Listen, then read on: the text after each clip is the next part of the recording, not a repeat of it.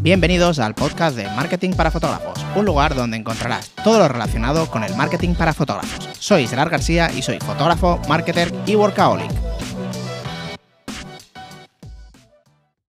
¿Qué tal chicos? ¿Cómo estáis? Espero que genial.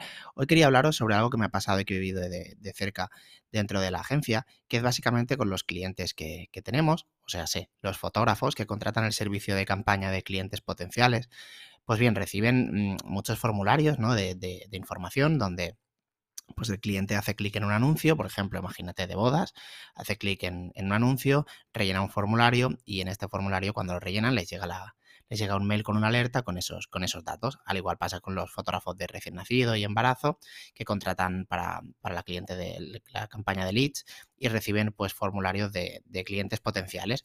Entonces, em, muchas veces cuando hacemos campañas de publicidad es diferente el tema de, del cliente, cómo tenemos que atacar, entre comillas, a ese, a ese cliente.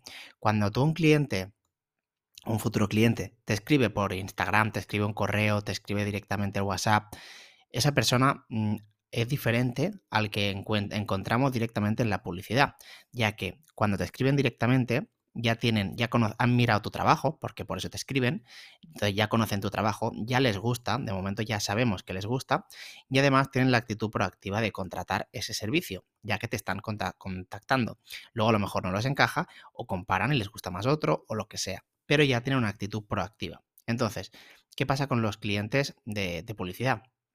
Es un poco diferente, ya que en el caso de Facebook Ads es diferente Google Ads porque Google Ads va por palabras clave. Entonces, por ejemplo, si nosotros atacamos la palabra, las palabras clave, por ejemplo, fotógrafo de boda o mm, reportajes de boda, ya alguien tiene que buscar eso. Pero en cambio, en Facebook Ads le aparecemos a gente que quizá está interesada en contratar nuestros servicios. Por ejemplo, en el caso de novias, ¿no? Podrían ser recién comprometidas, que entren en web de, anillos, em, en fotógrafos de, recién nacido y embarazo, pues que, la mamá esté embarazada y entre en web de, por ejemplo, de lactancia, de cosas así, ¿vale? Entonces, ¿qué pasa? Que es muy diferente, ya que le aparecemos a ese futuro cliente, le aparecemos en un anuncio y es posible que pueda estar interesado en contratar ese servicio, pero no tiene por qué ser que lo vaya a contratar ni que esté interesada. Simplemente, por ejemplo, porque se vaya a casar, le aparecemos en el anuncio. Pero a lo mejor, cuando lo rellenan,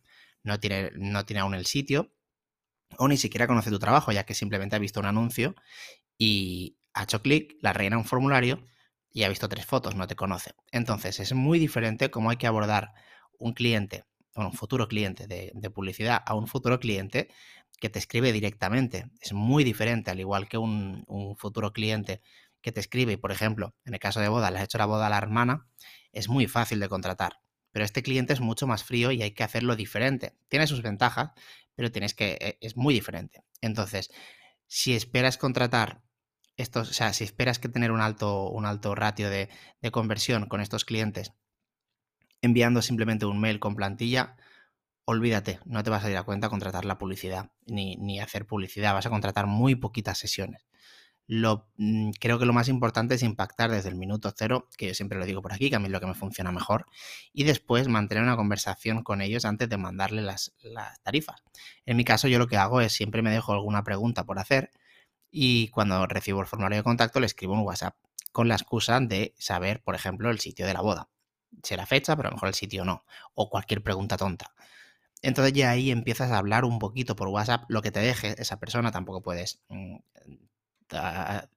no puedes apretar mucho, pero sí que puedes empezar a hablar con ella y si ves que está en una buena actitud, pues le vas preguntando más y ya tienes una conversación. Es muy diferente a directamente enviar un mail, no tiene nada que ver. Entonces tú ahí sacas la máxima información posible e intentas acercarte lo máximo a ese futuro cliente y luego le mando la información al correo.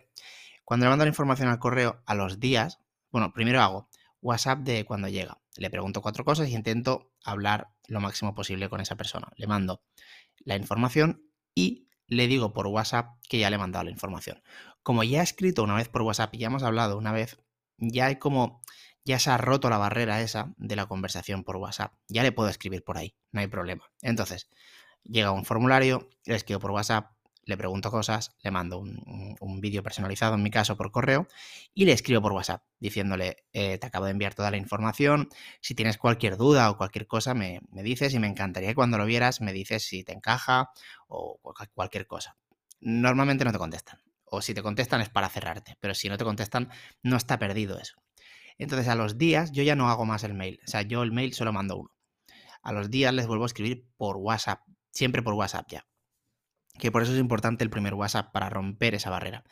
Y entonces le vuelvo a preguntar que, si lo ha visto, si le encaja, si no. Normalmente en mi caso, como hago el vídeo personalizado, siempre me dicen que, han flipado.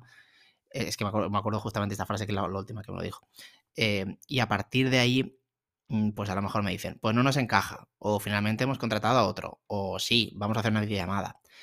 Y si no les encaja y no han contratado otro, les digo, también es muy importante eso, que por qué. ¿Vale? Que, ¿Por qué no les encaja? Porque hay veces que simplemente, por ejemplo, dice, no, es que, yo qué sé, Pepe en el mismo reportaje también tiene el servicio de, de dron que nos encanta y a ti no te lo hemos visto. Y entonces dices, hostia, si, yo lo tengo, a lo mejor no te lo he puesto, ¿no? Y entonces se lo dices y dices, ah, ostras, entonces sí que nos encaja. No es que suele pasar mucho, pero por ejemplo, un 10% de las que te dicen que no, la puede, la puede llegar a recuperar con estas cosas. O por ejemplo, ahí ya entra cada uno lo que quiera hacer. No, es que mira, justamente por ese mismo precio, ellos me regalan, yo qué sé, alguna tontería, alguna tontería. Mm, el preboda, por ejemplo. Y a ti es una boda que te encaja, porque además te va a dar portfolio y te encaja y prefieres regalar el, o es un viernes, es un miércoles, un día que no, o es una fecha baja, y a lo mejor te encaja a ti entrar ahí. Ahí ya depende de cada uno. Yo personalmente, en este tipo de, casos, no, no, soy un fotógrafo con ego, no tengo ningún problema. A mí lo que me importa más es sacar el máximo mayor número de bodas, facturar lo mayor, el máximo dinero posible y, y, y a partir de ahí ya está. Entonces, dicho esto, yo lo que hago es una cosa es entrar en, peleas absurdas y en, bajar el precio de forma absurda. Y a otra, que ahí ya tienes que valorar cada uno, es si te realmente, por ejemplo, te merece la pena, a lo mejor por 100 euros, perder una boda. Ahí ya cada uno. Yo personalmente no.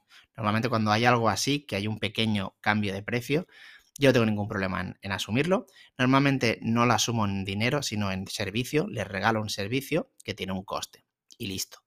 Eso digo cuando el cliente me, pone algún ejemplo, o sea, me pone alguna, alguna traba con esto. Simplemente, pues eso. No, es que Pepe me, da el dron y tú me lo cobras. Venga, pues te regalo el dron. No hay problema, no me cuesta nada y me sale una boda. Fuera el ego y facturo más. En este caso, ¿eh? concreto, luego ya otra cosa es que te digan, no, es que me lo hace 600 euros más barato. Vale, pues siempre cuando me dicen algo así es genial. Si te gusta, ese fotógrafo te gusta igual o más que yo por 600 euros menos, no te compliques tira, para él. Y esto me pasó en la última, en la última fecha que cerré. Me pasó exactamente eso. Me llamó el chico y dice, ostras, es que nos encanta tu trabajo, pero es que eres 500 euros más caro que, que todos los demás que tenemos encima de la mesa. entonces le dije, oye, pues si te gustan más o igual los demás fotógrafos por 500 euros, es que ni te lo pienses. no te lo pienses. Yo me iría a los otros.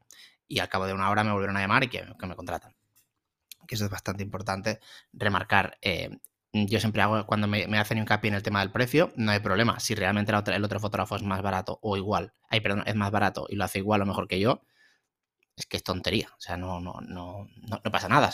Pues mira, pues mejor, mejor para ti, no hay problema, no vamos a luchar. Si te gusta más, si te gusta más mi trabajo y el otro fotógrafo es más barato eh, y prefieres quedarte con él, tampoco hay problema. Ahí ya es dentro de la prioridad de cada uno. Yo no, no hay problema en eso. Entonces, bueno, como siempre que ya, ya viene siendo habitual, me desvío del tema. Entonces, lo que te comentaba con eso es que es súper importante el tema de cómo afrontamos el primer contacto con esa solicitud, sobre todo en el caso de las publicidades. En otro caso es diferente, pero en el caso de las publicidades yo te recomiendo mil que personalices mucho todo lo que hagas en publicidad y además que tengas un contacto directo vía WhatsApp siempre con el cliente. A mí no me gusta el teléfono, o sea, no me gusta llamar, ni a mí ni al, ni, que, ni que al futuro cliente que le llamen. Entonces es importante WhatsApp y luego correo para enviar tarifas y luego seguimiento por WhatsApp. También es importante cuando pidas el teléfono, que no pidas el teléfono, sino pidas el WhatsApp. Parece una tontería, pero este cambio es muy diferente.